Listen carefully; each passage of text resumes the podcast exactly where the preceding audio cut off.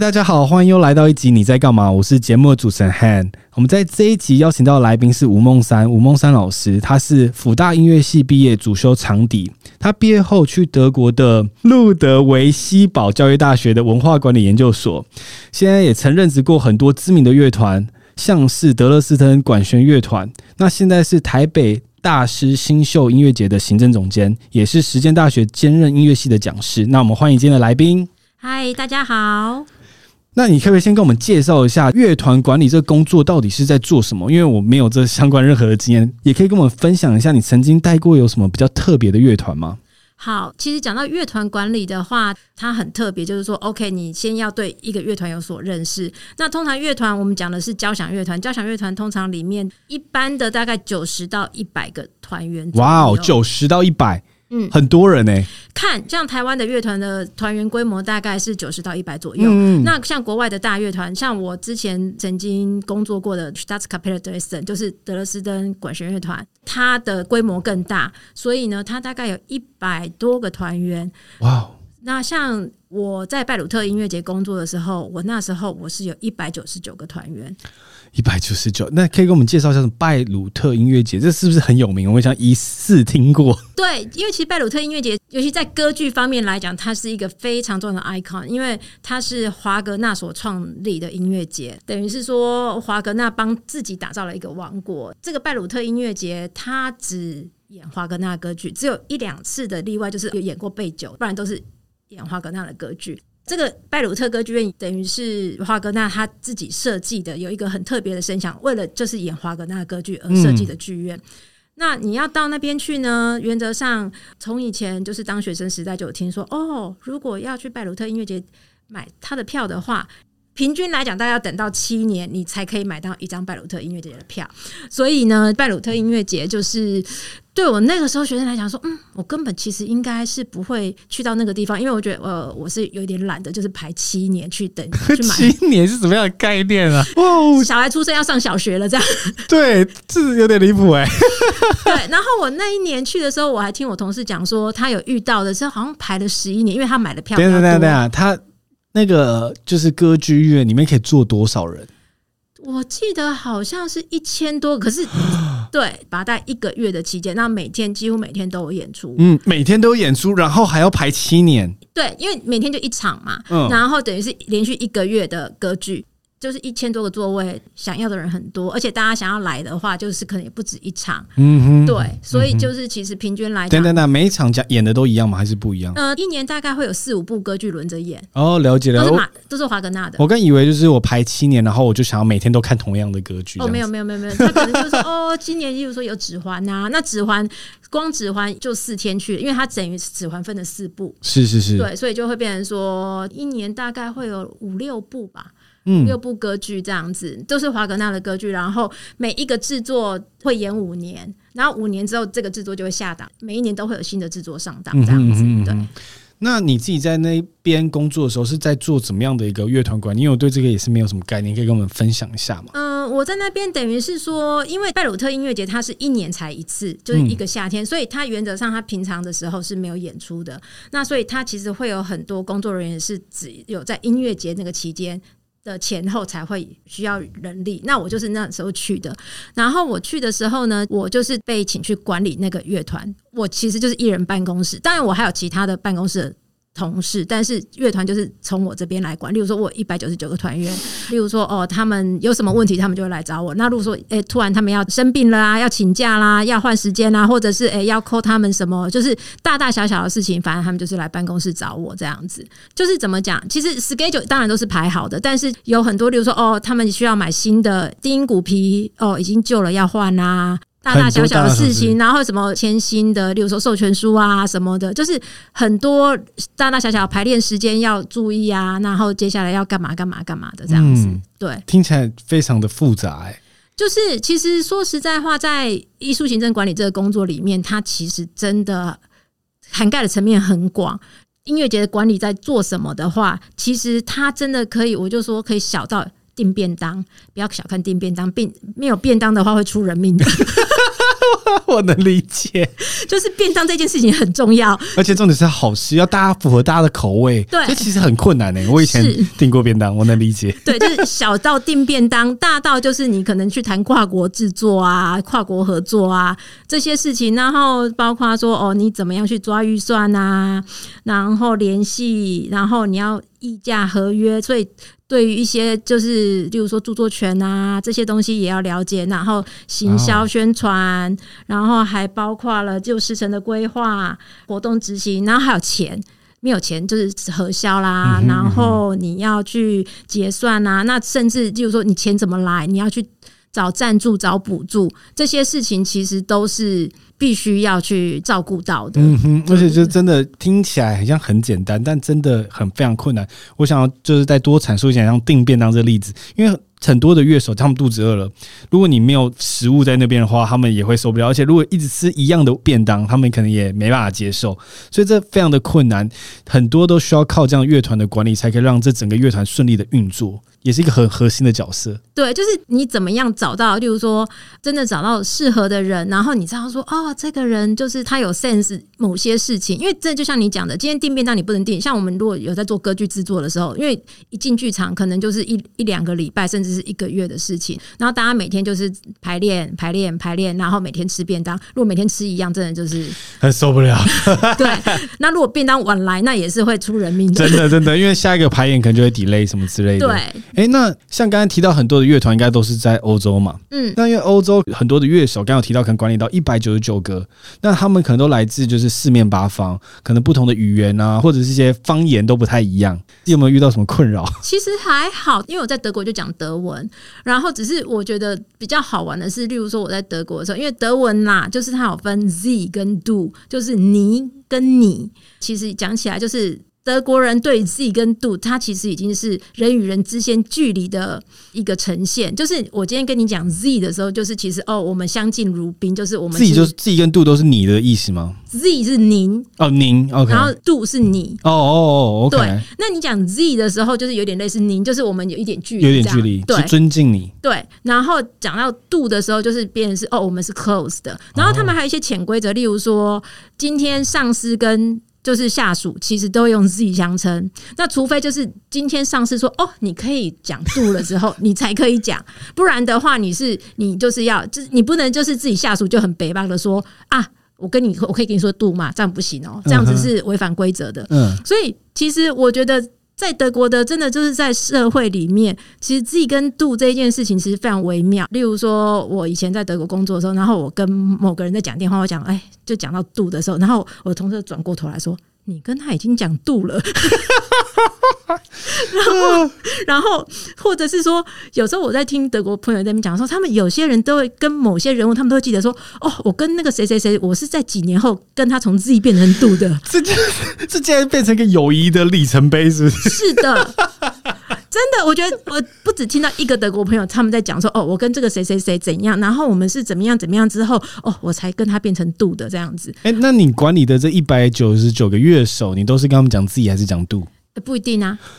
跟每个人还要讲不一样的，因为其实就像是一刚开始大家都是讲 Z，但是呢，就是每一个乐手习惯不一样。有些人说啊，你要讲 Do 就好了，好，所以就变成说，而且你跟他变 Do 之后，你就不能再回到自己就别人说，哦，你是故意跟我疏远吗？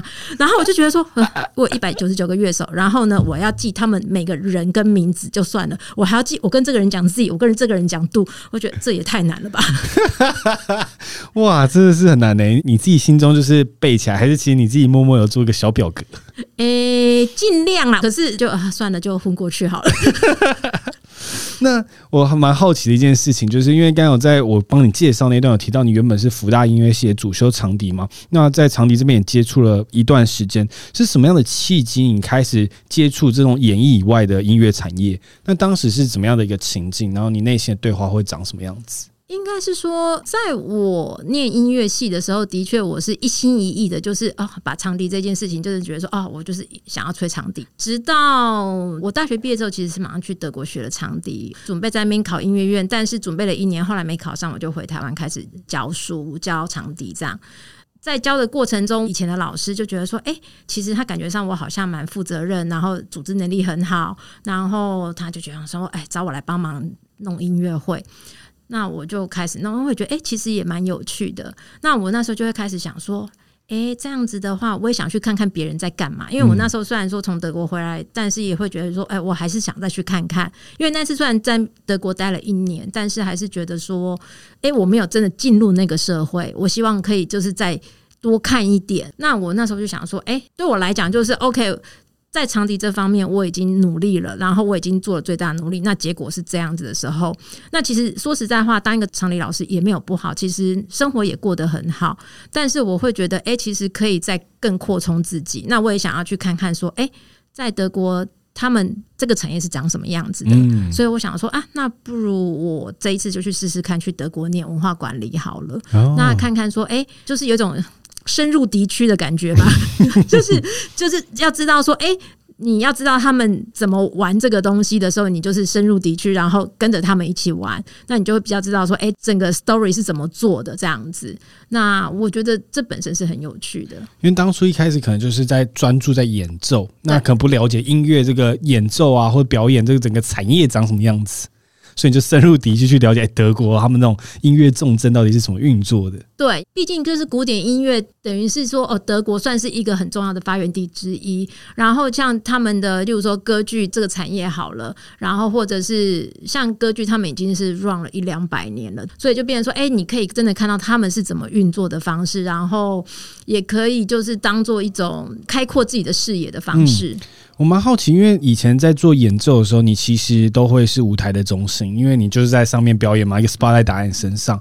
可是你从转换到管理之后，其实就变幕后。嗯，那你自己心态上是怎么样调整？因为毕竟像你说这种古典音乐的音乐节，都还是以演奏者为主要的一个 spotlight 嘛，那自己会不会心态有点难调试？其实不会，因为其实可能是一方面，我觉得对我来讲最重要的是，我后来发现我在舞台上其实我很紧张，嗯，然后后来其实大家在问我说，你为什么要到台后面？的时候，我就说，因为其实我在台上我觉得很紧张，我觉得在台后面我觉得比较舒服，所以我喜欢待在台的后面，但是我只是用不同的角度为音乐服务，就是说我本来其实是在台上面，那我现在变台后面。然后，但是我还是在音乐里面，因为我很喜欢音乐。那我希望它还是在我的生活跟生命里面，但是我不需要在台上 enjoy 它，我可以在台后面帮这些人完成他们想要做的事情，这样子。谢谢你分享，因为我这是真的很重要的事情啊，因为没有后面这些人，其实也没有前面这些人。刚才我们一开始讲了很多例子，一直强调像订便当，有没有什么情境你有印象最深刻？就是哇，这音乐会让你体验到说啊，我真的好喜欢音乐哦，可以跟我描述一下当时的情境吗？我觉得其实有很多种讲法。如果说从小的话，音乐对我来我讲就是一个很像家的地方，这是无形的家，就是你觉得 feel comfortable，让你的情绪感受到共鸣的地方。你说为什么喜欢音乐这一件事情？其实它是一个很自然而然的事情，就像是你为什么喜欢这个人，它也是一个很自然而然，它让你产生共鸣，然后让你觉得在情感上得到了一个共鸣的感觉。你会觉得，哎，在这个地方。对我来讲，很像是哎，回到了就是很安心的感觉，像家一样。然后你说听音乐感动的感觉，其实，在很多时刻，例如说，在一些真的你听到很美好的音乐的时候，你会觉得啊，活着真好。也有听到就是哭的乱七八糟，觉得啊，这个音乐真的太棒了，这样子都有。嗯，但是那个 moment 其实真的有时候也是可遇不可求。那你有印象哪一次你在听什么音乐会，是哪一首曲子让你那么感动吗？可以描述给我听那首曲子长什么样子，然后你自己听到的感受是什么？最近几年最难忘的一次，应该是一个已经过世的指挥叫 m a r i s Youngsons，然后他带着德国的巴伐利亚广播交响乐团来台湾演，然后他们演了《新世界的交响曲》，那一首真的就是演得非常非常好，我真的听到的时候，尤其是。那个时候，其实指挥跟乐团已经有十几年的默契，所以整个音乐性，然后还有音色，所有的部分都非常的完美。然后我。当然，他开头其实有一点点的突兀，但是那个真的是瑕不掩瑜，因为那一场其实有直播，就是，是但是瑕不掩瑜，因为真的就是美到就是我真的是一边听一边哭，就觉得哦，这真的是太好听。因为那种讲说音乐的传达、情感的传达，我就说，其实例如说你在写一篇文章的时候，我可能要写五百个字，写说我有多么痛苦。例如说哦，我痛苦到怎样呢？可是，在音乐的传达，它可能只要一个音。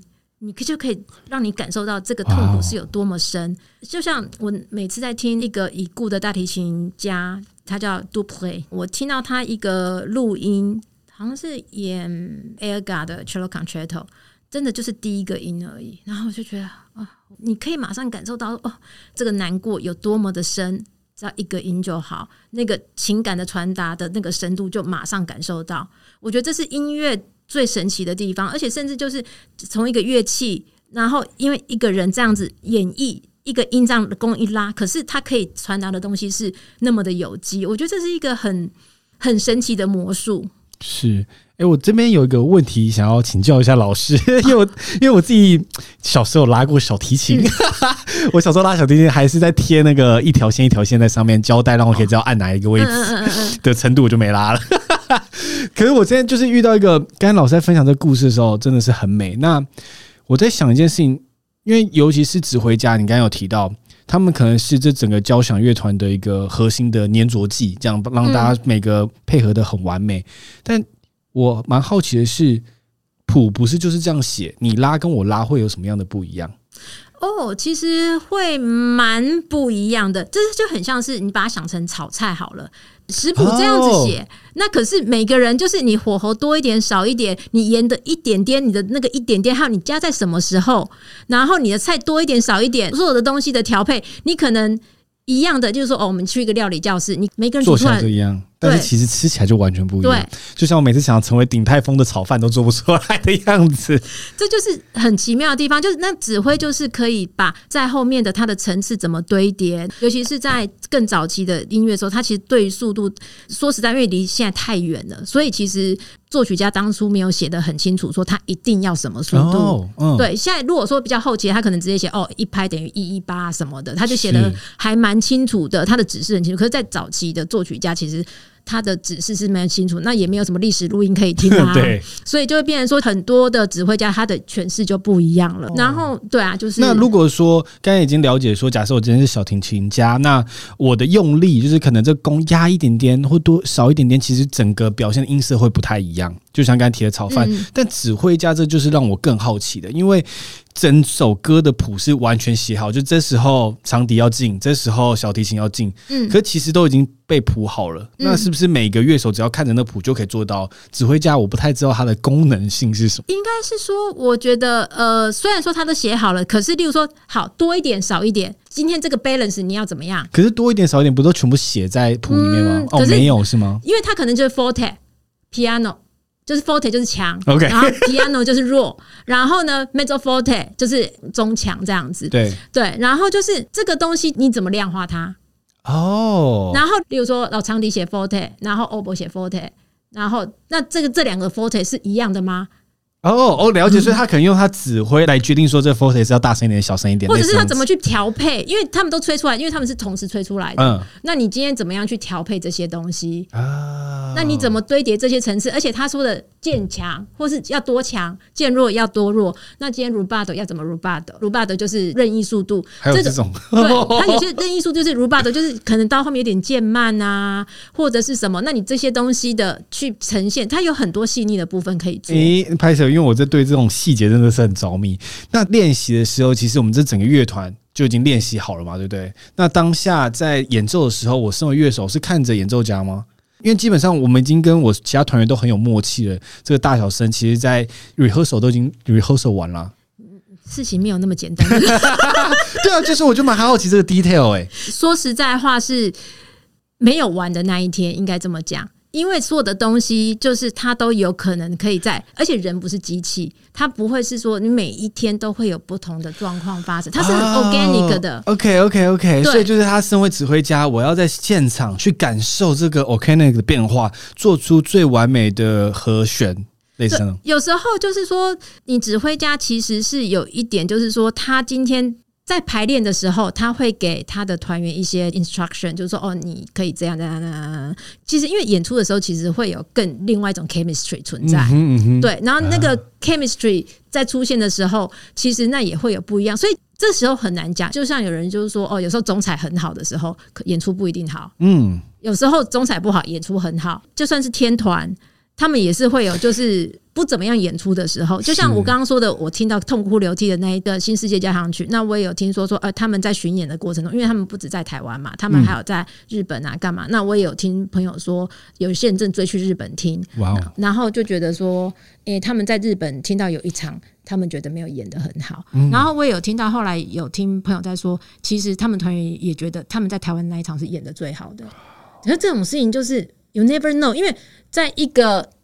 乐团在巡演的过程中，其实会发生各种状况，例如说，哦，说不定有人感冒了啊。我之前有听，就是说，像我们一个同事，他们就说飞机坏掉，然后呢，他们本来要就是从德累斯顿飞到法兰克福，然后再发飞到阿布达比，结果因为飞机坏掉，他们到不了法兰克福。那后来怎么办？只好赶火车，好像我记得是赶火车过去，然后可是飞机已经飞掉，所以他们在等。反正最后他们 delay 了二十四个小时才到了。阿布达比，然后所有事情从来到大家就累死啦。等到大家累死的时候，那整个情绪就不一样了。所以就是在 tour 中间，就是会有各种状况发生。那团员的状况也会影响到。他们的演奏品质，因为大家都是人嘛，就是这种事情是很有机的，这样。可是也是好玩的地方，就是他不会每一次都一样。对，我觉得刚刚这段对话，我觉得很有意义，因为我常很逻辑化的去思考这个东西。我想说，哎，不是谱就长这样吗？那我干嘛要去看？我觉得刚刚老师回答的很好，让这件事情很 organic 的去感觉它的美。嗯。那刚刚有提到说这个乐团可能会出很多状况嘛？你自己有没有曾经出过最大的包是什么？我出过的最大的包啊，让我想，因为老师一直在很多欧洲很有名的乐团工作嘛，然后他们的人数都什么一百到一百九十九，那非常大的人，你记得有没有什么印象最深刻？说哇，差一点出事了这样。我记得比较深刻的是说，也没有到出事啦，但是例如说，我记得我们去欧洲巡演的时候，一三年吧。然后我们其实都演完要回来，大家很开心。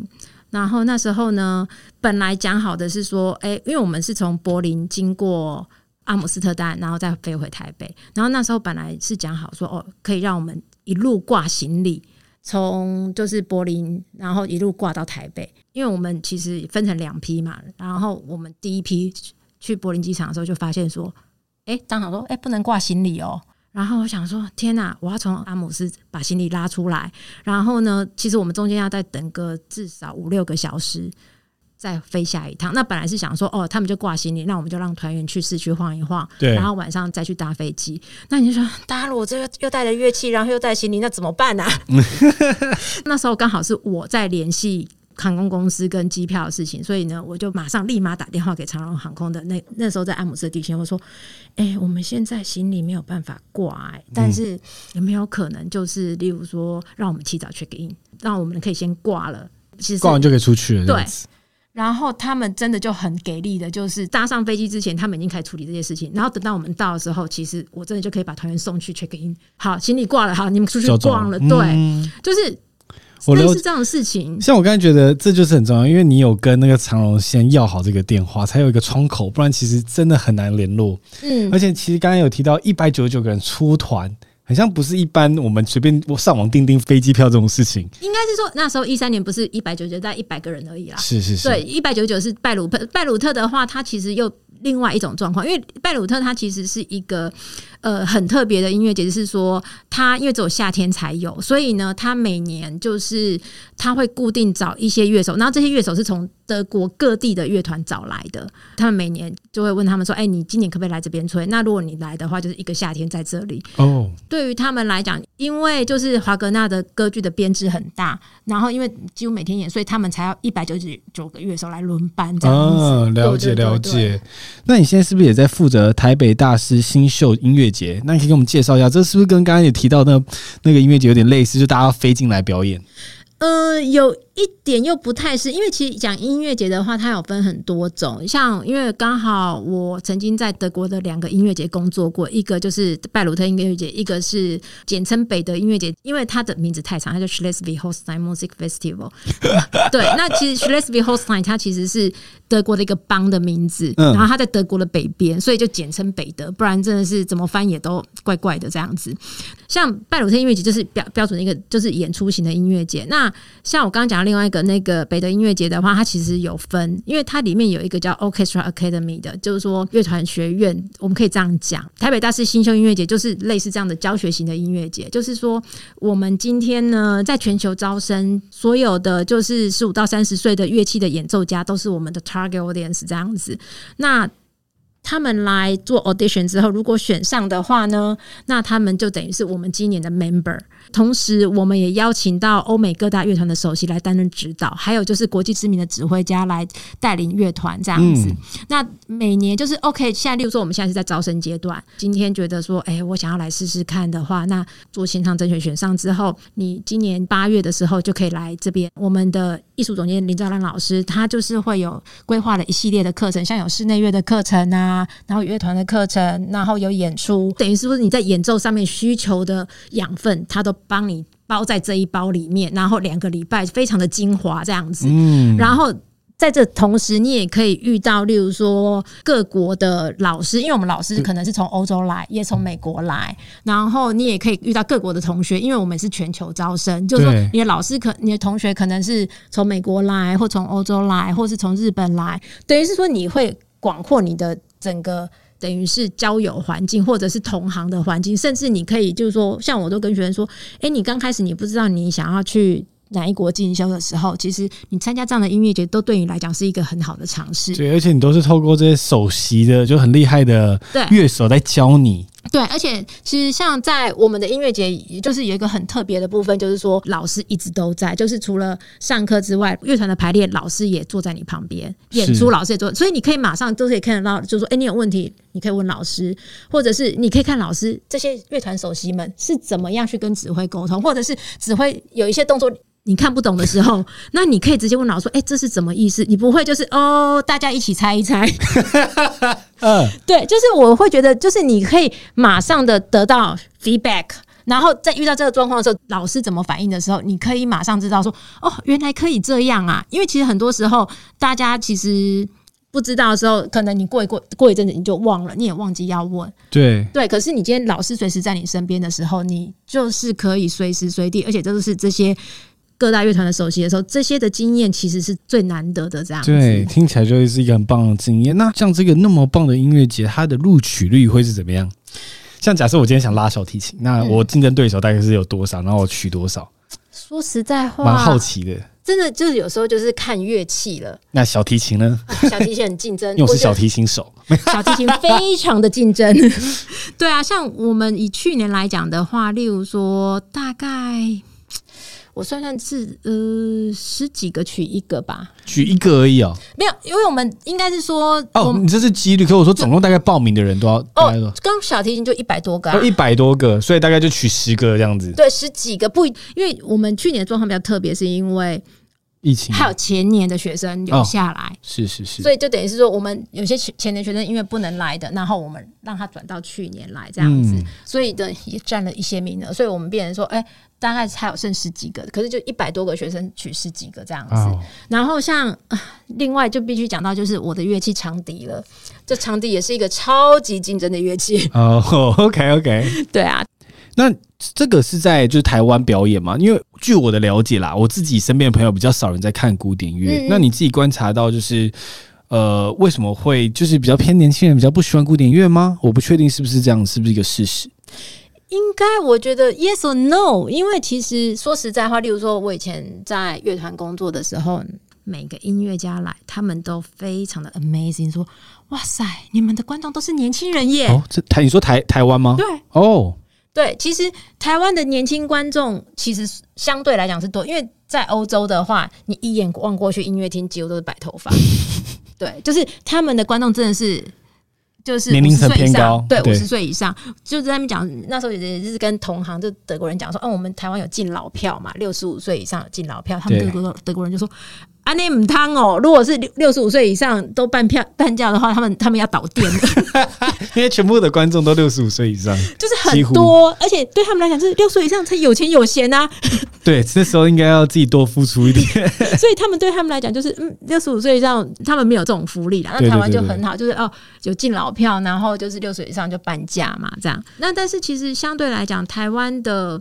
古典音乐人口其实是年轻的，只是就是说它的普及，就是说大家听的习惯，可能就是还是以流行音乐为主，古典音乐还是比较稍微小众一点。因为我蛮好奇，像如果你身为就是比较听古典音乐，你们会鄙视流行音乐吗？不会啊，那你自己会听流行音乐吗？嗯，偶尔，就是我有几个，就是说我有听一些。独立歌手，嗯嗯，了解了解，但是就是不是走非常很流行，但是也会听，但是听的不算很多。哦。我们以为就是派别会很明显，就是流行音乐会讨厌古典音乐，古典音乐可能会讨厌流行音乐，就嗯，你就搞这个东西，嗯嗯，不会啦。我觉得其实每一个音乐都有每一个音乐有趣的地方。那像我也有一些朋友，他们甚至也是跟就是例如说独立歌手一起演出的，也都有这样。哦。对对对对对，那。如果一般的听众，像包含我自己，从来没有进到这种古典音乐节的表演里面的话，你会建议我要怎么开始？因为我怕有时候听一些太复杂，像歌剧，我可能完全听不懂就放弃。嗯，歌剧的确是比较有门槛，我也不建议一开始就。如果要听歌剧，不是不行，但是要选对剧目。台湾有歌剧吗？台湾有。但是呃，目前的话，就是因为台湾没有一个真正做歌剧 company 嘛，那那每年都，例如说像今年，例如说在魏武营啊、台中歌剧院啊，其实他们都还是就是每年都还是会推出歌剧这样。那你会建议像我们一般新手要怎么入门听古典音乐会比较容易理解跟欣赏？第一个就是，呃，真的是需要挑好的节目。我一直觉得，其实音乐这种东西。其实不需要学习，听音乐不需要学习，但是好的音乐你听了就是会感动。那什么是好的音乐？这个东西就是很大的 question mark。对对，但是我会觉得，就是说对我来讲啦，我觉得就是如果是我身边的朋友，我当然就会说啊，这个，就是说像我身边有一些不是学音乐的朋友啊，然后他们就说，哎，那你可以推荐我一些音乐会或什么？我说当然没问题，但是我今天就是真的是觉得说，我自己会真的会挑过，就是。即使我觉得这个很好，可这个这个曲目太重了，我也不敢推荐，因为我知道说你推荐这个他，例如说哦去听布鲁克纳好了，布鲁克纳很好，但是这个是我自己，就是我常常会把布鲁克纳跟膝盖痛连接在一起。为什么？因为布鲁克纳交响曲一首大概通常都是一个小时，然后从头到尾就是一直坐在那里，然后坐到最后，我每次听完就是膝盖很痛。哦，一个小时是很长哎、甚至一个小时以上，这八十分钟什么的。然后不知道为什么每次听布鲁克啊，你你其实会很专心的听，所以你就一直定在那里这样子。然后布鲁克纳的音乐其实它是有一点会谁谁连，你就觉得哎、欸，你到底碎碎念完没了没这样子。然后每次听完我就是膝盖很痛，所以我每次听到布鲁克纳交响曲，我就跟膝盖痛连接在一起这样子。我就觉得说啊，大家要那个可能要发个什么东西，对，可能是一个做个夜配什么的。然后，对，就是其实要挑曲目，对，要挑曲目。所以，如果说歌剧的话，我就会很推荐摩笛，因为摩笛是一个音乐又好听，然后魔笛对 okay. 莫扎特的摩笛。OK，如果是歌剧的话，那音乐好听，然后整个剧情也算还蛮可爱。然后，我觉得他从头到尾音乐让人家蛮容易入门的。一开始听华哥，那我觉得那也是 too much。那我在台湾可不可以建议说，我在台湾可以听到，就是想说可以留给听众，如果听完这一集真的想要哎、欸、体验一下古典音乐是长什么样子，你可不可以建议一个比较比较轻松，然后可以比较好入门，不是一次一个小时的？嗯，你是说音呃，就可能古典音乐的演奏吗？古典音乐的演 orchestra 的那种感觉？嗯，如就是还是可以，例如说从。贝多芬当然就是很入门嘛，浪漫时期的作曲家开始，例如说舒曼啊，然后布拉姆斯就比较稍微的闷一点点啦。OK，刚才前面两个应该就够了，大家可以听众可以去尝试一下，因为怕太多大家也没办法吸收。那我们在哪里看到这些票啊？资讯？因为我从来。没有被打过相关的广告 哦。从 FB 或者从 Instagram 的话，就是 FB 的话，你可以看国家两厅院啦，或者是台中歌剧院，或是魏武营，他们其实现在都提供了非常好的节目。OK，所以就透过这个北中南三个地方，就选自己所在的附近，然后去观察一下，然后看有没有刚刚那两个名字出现，贝多芬跟。可是我也不敢，嗯，这么讲，是因为演奏者也非常的重要。可是我觉得没有，对你太专业了。我们一般人可能演奏者也听不出来差别是什么。我觉得还是有诶、欸，因为就是我觉得演奏者真的很重要，尤其是今天演奏者演的好不好，会让你对于这个音乐的印象完全不一样。哦、真的好，那啊，不然这样子好，我再问最 Pacific 的，你就推荐一个演奏者，然后他的这个曲目，就是你自己真的有印象，然后你觉得大家可以接受。因为我真的很想鼓励听众去尝试看看这样子的事情，我自己也想要去尝试，我怕我走错听。如果要听现场的话啦，我真的觉得是演奏者非常的重要。就像我那时候听我刚刚讲的《新世界交响曲》好了，我听过太多个版本，但是芭乐的时候可以非常芭乐。对，这个可以变芭乐，可以呀、啊，当然可以变拔啦啊。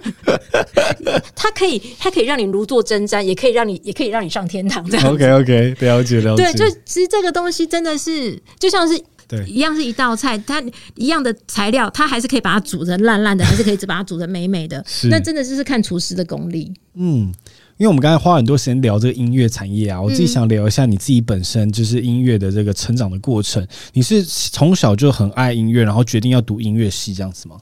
应该是说，我是国小五年级开始学长笛的，然后那时候刚好是我们那个小学成立了管弦乐团，然后那时候就。发传单给班级，然后我就看到，就说：“嗯，我想要学，我想要参加这样子。”然后就学了长笛。诶，开始学长笛之后，我发现我很喜欢音乐，但是因为那时候我是从学长笛开始，所以我记得我国中的时候，我还一度就觉得说：“啊，我以后想要变成长笛家，然后就是希望可以走音乐的路这样子。”但是因为其实考音乐系需要主副就至少有一个是钢琴，然后那时候我其实没有学钢琴，所以我就会觉得说：“啊。”那好像是一个不可能的梦想，这样子。到了高一升高二的时候，刚好有一个老跟我说：“哎，其实没有那么难，你可以先去学钢琴。”然后跟我说：“其实这也不是不可能的事情，你可以去试试看。”然后那时候我就想说：“哎，我就真的是鼓起勇气的开始去做这个尝试，开始准备啊，开始学钢琴啊，然后呃，时常听写乐理啊，然后开始补这些数科，然后去准备大学的那个音乐系的考试。”嗯。哦，所以后来就考到辅大音乐系。对，那你进去这个音乐系之后，你发现，因为以前都不是以专业的方式去做培训嘛，就是可能就是学生乐团这样子。然后后来到真的认真读了福大音乐系之后，你觉得你对这个你的想象有什么样的落差吗？因为其实那时候虽然说高中是在普通班，但是其实就是音乐系的方向走。真的进了音乐系的时候，我觉得对我来讲蛮需要调试的是。我觉得在普通班的时候，大家过的是比较团体的生活。但是进了音乐系之后，因为其实练琴是一个很个人的事情。那我后来发现，大家其实是比较属于个体的感觉比较明显，就是人与人之间的感觉，就是不是那么的像以前那样的群体。那我觉得那整个感觉，其实我也花了一点时间适应。然后我觉得音乐。它其实是有自己的语语言的，那我觉得那个也是一个很好玩跟特别的地方。但这整个环境，我觉得我其实花了一点时间适应，但也还蛮 enjoy 的啦。刚刚有提到，就是训练是自己的一个过程。我曾经也拉过小提琴，那其实很孤单呢、嗯，其实我那时候觉得还好，因为那时候就是一心一意，就是每天就是花了三四个小时在练长笛，而且因为还要上课嘛，干嘛的，所以超级觉得就是一直要抓时间出来去练长笛啊，然后练琴啊，然后其实如果真的很专心在做一件事情的时候，其实也想不到孤单这一件事情，一直在想说，因为其实我们自己在练的时候，自己要听啊，那啊要错了，好，再来一次，然后怎样怎样。其实也不会想那么多，其实那时候没有想到那么多，那时候只是一直想说，哦，好，赶快，我现在有时间可以练一下琴。哇，很专注哎。那个时候的确就是真的是一个还蛮专注的，就是一心一意，就是想要做这一件事情。嗯，那你刚刚在我们先前访谈中，你有提到说，你后来你一直想要把长笛当做你的志向嘛？你也去德国想要去进修，做了一个考试。嗯，可以给我们介绍一下那个考试是什么？为什么想去那里做这件事情？呃，应该是说那时候我大学毕业之后，我就决定说，哦，那我想要去德国学长笛，然后我去那边先找老师上课，然后做准备进德国音乐的考试。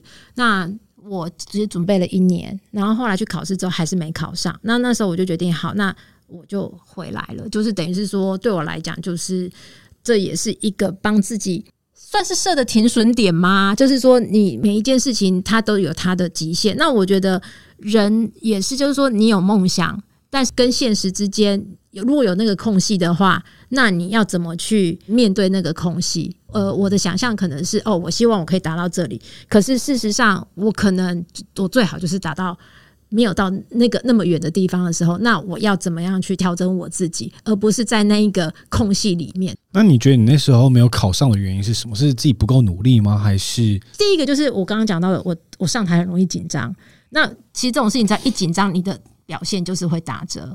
那光是这件事情就会影响到很多，包括说，其实我还是起步的比较晚，因为我一直以来，我等于是高一升高二那一年才开始决定我要考音乐系，在真的就是在完全 focus 在这上面。那我在大学四年，我也很努力认真的去 keep up。但你说，嗯，现在我再回头看起来，我会觉得我已经够努力，我能已经做到我能够努力的最好了。那我觉得我也没有遗憾，就是说我也不会觉得说啊，如果当初怎样怎样这样，我也不觉得。我觉得所有的东西都没有白费，这些所有的经历造就了现在的我。那我也觉得其实很感谢，因为我一直以来应该都是，就是说，如果我想做什么的事情，我就会全力以赴的去完成。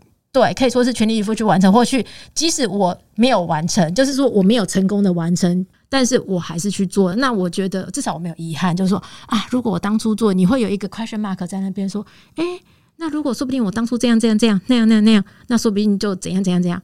那可是这个东西其实你没有去做，你永远就是在那一个遗憾里面，或者是你的想象里面，想象总总是的，你都可以把它想得很好。嗯哼，对。但是我觉得我今天去做了，即使没有成功，我认了，但是我至少我没有遗憾，因为这个就是我能做到的部分。那我去承认就是。哎，我就是只能做到这里，但我觉得这没有什么不好，因为大家常说，上帝关上一扇窗，就会开了你另一扇窗。所以后来我就开始从事文化管理，就是去德国念文化管理。那也开始念文化管理之后，他也带我去了更多的地方，包括说哦，德国工作，就像是我去拜鲁特音乐节，这是我想都没有想过。我就觉得，我那时候收到那个新闻，我说，哎，你想不想来这边工作的时候，我那时候看的那个新闻，就觉得。嗯这好像是火星来的信，就是就是因为我会觉得说这个地方，因为要排七年，我也不想排。然后呢，所以我也觉得，嗯，没事，我也不会去这个地方，因为根本不会想到说我有一天会居然去那个地方工作。受到邀请，其实应该也不容易，对不对？就因缘际会啦，刚好是以前的研究所同学推荐，因缘际会之下，然后我就收到别人的信，然后就是问我说：“哎，呃，有没有兴趣？”然后 interview 之后，然后他们在内部。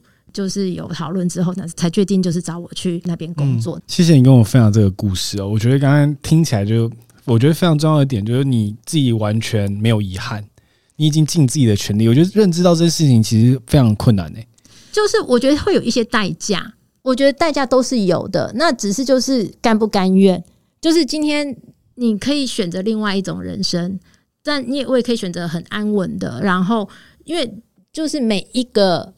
就是选择都有它的代价，那但是如果让你再选一次的时候，我相信我还是会选一样的路，因为我会觉得人一辈子最后有的就是你活过了什么，你到底经历了什么，所有的东西带不走啊。对啊，那你自己经历了什么？那那个东西是，我觉得那个东西是最珍贵的。但是我的确也会有一些我要付出的代价。那这个东西只是当你在遇到某一些问题的时候，就是你那些代价的时候，你会觉得说，好，你就会想说啊，至少我是因为这样子，我要付出这些代价的时候，那我甘愿。了解，谢谢你分享这个故事。那最后想跟你聊一下关于教育，因为你自己也当过长笛老师，然后自己现在也在这个产业里面。做很多的服务嘛，各式各样的大小东西你都非常的清楚。那因为我自己的观察是说，很多台湾的学生可能都是在从小的时候，父母就觉得哎，应该要学点音乐，所以就拉拉小提琴，去弹弹钢琴，去吹吹长笛。可是学生可能并不是那么有意愿。你自己是怎么看待这个这样子事情，这个文化的习惯？应该是说，我觉得这件事情没有不好，可是也看爸妈的想法是什么。像我也有学生被逼，然后很痛苦，然后我也会跟学生讲说，既然你要上这一个小时的话，那我们你不开心也是上，那我们就开开心，我陪你练。当然就是说，我也知道说学生很忙，所以我也原则上我就是陪他们练。嗯。那你多一点是一点，我觉得至少我希望第一个是他们不要讨厌音乐。音乐本身就是很美好的东西。那我觉得在学习音乐过程中，它会有一些困难，但这些东西到底会留在你身上多少？像我以前在教学生会说：“哎，你今天如果再学久一点，这个东西就会留在你身上了。那如果你只是学的半长不短，这个东西很快你就没了。”嗯，对。那我会觉得说：“哎，如果你到某一个程度的时候，这个东西就会刻在你身上。”但我会觉得，就是爸妈只要不要觉得说：“哦。”今天好像哦让他们去学乐器，然后让这个钱好像就是白费掉。我也不会觉得，就是让他们，甚至我，我就说我自己啦，在教学生的过程，我发现，如果学生，因为我觉得小孩子，基本上在小学六年级以前，他们的神经连结度是比较高的。因为我后来发现，其实我们在生活中好像没有哪一个事情是你一定要很确认的，就是说，你这一只手，你的食指要起来，你的中指要下去，你的无名指要起来，没有一个就是生活的任何东西是。做到这么精细的，对，大脑要下那么精细的指令，只有在弹奏乐器上面需要。那我觉得这也是对一个大脑非常好的训练。今天如果是让学小孩子就是当做兴趣的话，我觉得就是不要 push 太多，挑到一个好的老师，然后让他去慢慢的发展。因为小孩子如果很喜欢练，当然很好。那如果小孩子真的就是那么 reluctant，那爸妈在评估，因为我觉得太 push 也不需要，那不然就是多带他多欣赏，嗯，对，那真的就是挑选是很重要的啦，挑选好的音乐会，然后好的品质的节目，我觉得这的确是重要的。刚才讲到这个神经的训练呢，我在大学的时候，就是因为很多人宿舍大家都在弹吉他嘛，嗯、然后就想跟着玩一下，然后我也上了一点点吉他课。嗯、我的手原本就是这两只手，就食指跟这个中指嘛，嗯、是跟这个无名指是分不开的。我的右手是分不开，因为吉他是用左手去按那个和弦嘛。所以，我左手经过训练之后就可以分开了。嗯，欸，很有趣哎。以前是分不开的，就我现在是食指跟中指是可以站在一边，然后无名指跟小拇指可以变成一个 V 的形状。可我右手就没办法。嗯，啊，一开始的时候也是不行，但经过训练之后就有这样子的变化。对啊，所以其实很有趣，非常有趣。因为我后来也是发现说，哎，我在教大人的初学者跟小孩的初学者其实很不一样。那我后来也才发现说，哎，其实真的小孩子在他们真的。很小的时候，他们的那个神经的训练其实是很快速的。那大人就是有点定型了，所以就是会比较辛苦一点。但是我觉得这种事情是，我觉得只要是当兴趣，anytime。我自己是觉得，如果你学习这个音乐的话，可以帮助你去了解、更欣赏这个别人的演奏，也都是有帮助。不一定是真的自己要去弹奏，是你可以更欣赏这个艺术。嗯，那你刚刚有提到一件事情是选老师很重要。嗯。怎么？身为一个家长，要怎么判断这个老师是真的你觉得适合的？有没有什么可以马上观察出这个老师可能会适合的方法？如果真的是对于音乐完全没有了解的状况，你第一个是看这个老师他对小孩子有没有耐心，因为我觉得第一个耐心很重要。就是说，今天如果小朋友错误的时候，他是怎么去纠正小朋友的？因为我觉得其实有时候。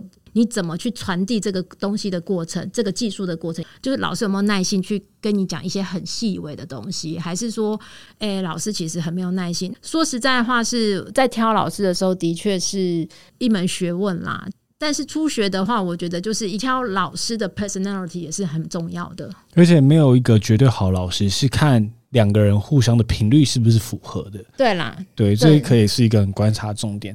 那你自己也现在在时间大学在教大学生的课嘛？那你曾经也在德国进修过文化管理啊，还有学长笛啊。你自己觉得说，在德国跟台湾对音乐这产业的教育制度上有什么样的不一样，或者有什么是我们台湾可以去跟他们学习的地方？应该是说，我觉得我在德国，我印象最深刻就是说我在念书的时候，他们很要求一个是实习教育。在我的感觉里面，就是在德国你要去找工作的话，你没有一个实习的证明，几乎我觉得很难。在每一项，大部分都会有一些实习工作。其实我觉得实习工作是一个非常好去先去接触社会，还有认识你到底喜不喜欢这个东西的一个方式，而且重点是你可以犯错，因为我是实习生嘛。那实习生就是可以犯错，但是你可以在你容许犯错的时候，你去接触到真实的世界，然后你可以真的去看说你喜不喜欢这个东西。那你不喜欢，你可以再换一个。嗯，这个是我觉得非常很好的地方，但是它也有它的压力存在啦。当然，就是说，例如说我在德国应征工作的时候。就是我需要的备的履历，就是档案一付就是十几份这样子，因为哇哦，对，因为在德国他们就是要求的，就是说，OK，你今天你除了你的履历之外，你还要付你的证书，什么什么什么都要付。那我常常在讲说，其实说实在话，大家都说哦，台湾很重视成绩呀，其实没有，德国人也很重视成绩，德国人非常重视成绩，包括说你的毕业证书上面是会印你几分毕业的哦。对啊，台湾的毕业证书一张，大家你六十分毕业，或是你九十分毕业，都是一张一样的毕业证书。德国没有，好险没有印。德国的这他就是会印说哦，你是几分毕业的这样子，就是其实说实在话，他们其实是一个精英化的社会，是甚至他们是在小学四升五的时候，他们已经开始分班了，就是说你只有全班的前百分之三十，你才可以上中学。哦，因为他们的分法是你四升五就分班，对，然后等于是小学毕业，然后就开始分。呃，五年级开始，如果是你念 gymnasium，就是我们现在讲的中学，好了，高级中学，等于是说他之后就是要考大学的。对，那其他的就是百分之三十以后的，就是念职校各种职业的职业训练这样子。他们这个是分得很清楚的，是，对啊。然后你一旦这个系统不一样了，你要换其实很难换，不是不可能，嗯、但是非常难。了解了解，对，所以其实台湾是一个很棒的地方，是你有各种的可能性。这边做不好没关系啊，你可以还是可以想另外一个方式，然后你再起来。其实他设的这些规则很少，所以只要你真的就是你够有创造力，其实你可以创造出。一个新的东西啊！可是我觉得，在德国的一个社会架构里面，它其实有很多的规定。那它也这些规定也会把某些阶层的流动比较困难。嗯，了解了解。比如说，你要做什么，就要这个证照；你要做那个，就要那个证照。你没这个证照，你就不能怎样。这有点讲远了啦。是是是，但我能理解。我自己觉得实习蛮好。我曾经听过一个北欧的国家，但我忘记是哪一国了。它很像就是你一定要有实习的经验才能去读大学。所以你高中毕业之后，你至少去实习，然后半年吧。然后这就是你大学的一个入学的条件之一。我觉得蛮好的，因为很长我们在台湾读大学的时候，其实你对于这产业是完全不了解的。是啊，那你选择之后，反而进去毕毕业，花了四年之后毕业，发现啊，看这不是我要的，对，就是蛮可惜的。那而且他们像大一的时候，并不会让你选系，是先选先读一些通识课，然后你更了解自己之后，再去选你想要读什么样的科系。类似像这样子，嗯，我有听说，像德国目前的话还是有分啦，因为他们其实不太需要学费，所以中间也有可能大家转来转去啊，对，都可以。反正念书就是至少成本比较低啦。是。那今天想问老师最后一个问题，就是如果大家在 Spotify 上搜寻一个古典音乐，想推荐大家听什么？就我们听完这一集之后，哎，让大家用一个古典音乐当一个结尾，可以推荐一首曲子吗？想要推荐，那就来一个《新世界》好了。新世界是德弗扎克的《新世界交响曲》，所以我就打《新世界》就好吗？就是 From the New World。OK，好，大家记得选择那个古典音乐版，因为感觉有很多流行音乐也叫这首歌。其实《新世界交响曲》算是也是非常 popular 的一首，就是交响曲啦，就大家比较耳熟能详。那其实。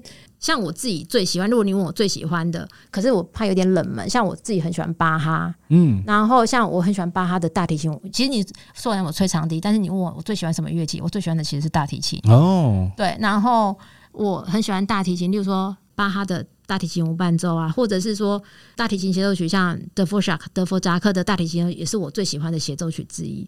但是这个东西就是青菜萝卜各有所好。但是如果你今天要给一个很就是 general 很 general 的话，那就是当然的新世界啦，或者是贝多芬，当然就是也是很好入门的。大家听起来就是会比较不会一开始就很抗拒的，或者像舒伯特的交响曲，其实也很不错。嗯，好哦。所以大家听众如果听完这一集还没到歌剧院或音乐节去体验的时候，可以先用 Spotify 先听听看这些歌，看自己喜不喜欢。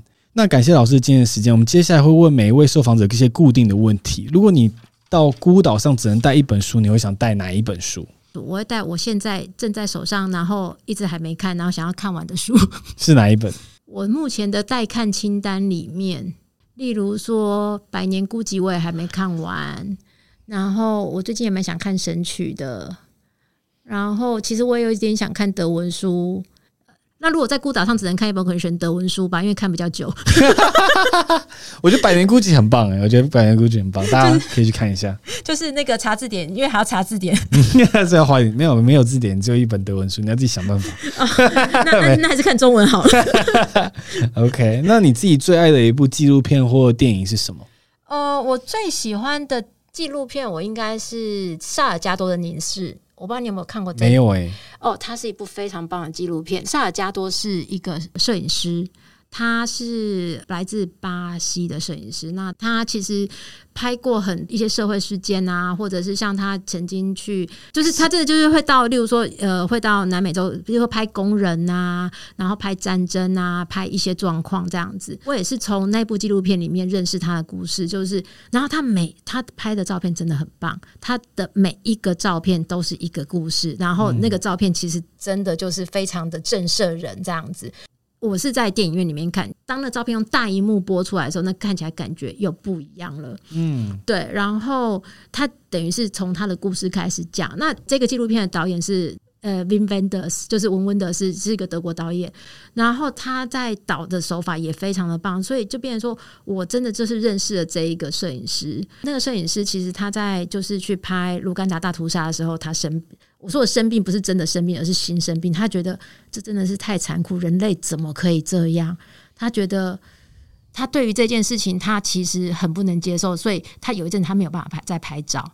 嗯，然后后来是他太太慢慢的就是说，那不然你去拍大自然好了。所以后来他才后续有一个创世纪计划这样子，然后开始拍大自然的一些。景象，或者是动物，或者是风景。后来他还至于就是回到家乡巴西去做森林复育，然后真的有成功。我看到那个整个故事，我其实非常的感动。就是你可以看到一个人他的经历，然后他看到了最残酷的东西，他怎么样去尽他自己的力量去 do something 去改变这个世界。那我觉得非常的感动。是，谢谢你分享。那如果你回到大学毕业这一天，你会想对自己说什么？嗯，我会跟自己说，可以再勇敢一点的去尝试吧。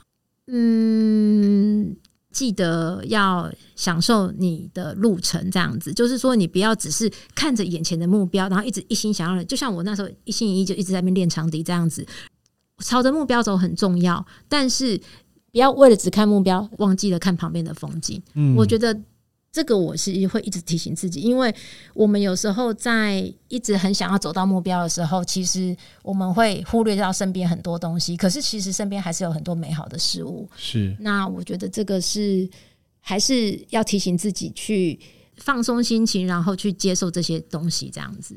之前我看过一本书，讲一个蛮好的例子。它就是说，你的目标就在眼前，然后你有点像在一个牢笼里面，所以你是透过就是那个你知道牢房那些一根一根的 bar 看出去，看着那个目标，就你会一直觉得你一直走不到。